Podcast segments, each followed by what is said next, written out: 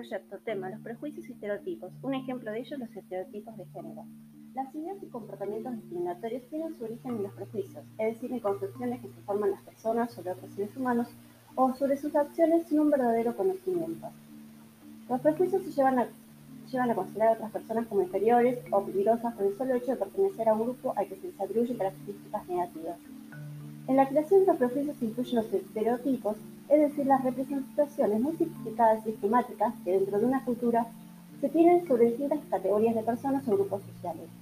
A través de los estereotipos, los miembros de la sociedad construyen su propia identidad y se diferencian de otros colectivos sociales. La dicotomía creada por la estructura o ideología patriarcal constituye las diferencias entre hombres y mujeres de manera tal que la inferioridad de las mujeres es entendida como biológicamente inherente o natural. Así se les asignan a las mujeres roles, comportamientos y características de menor prestigio. La sociedad jerarquiza lo masculino por sobre lo femenino, lo que provoca una distribución desigual de poder desfavorable para las mujeres. Podemos afirmar que el patriarcado no solo establece relaciones de desigualdad entre varones y mujeres, como sistema que impone jerarquías entre las personas, básicamente según el género al que pertenezcan, el patriarcado tiene también sus relaciones de poder hacia otras identidades y corporalidades.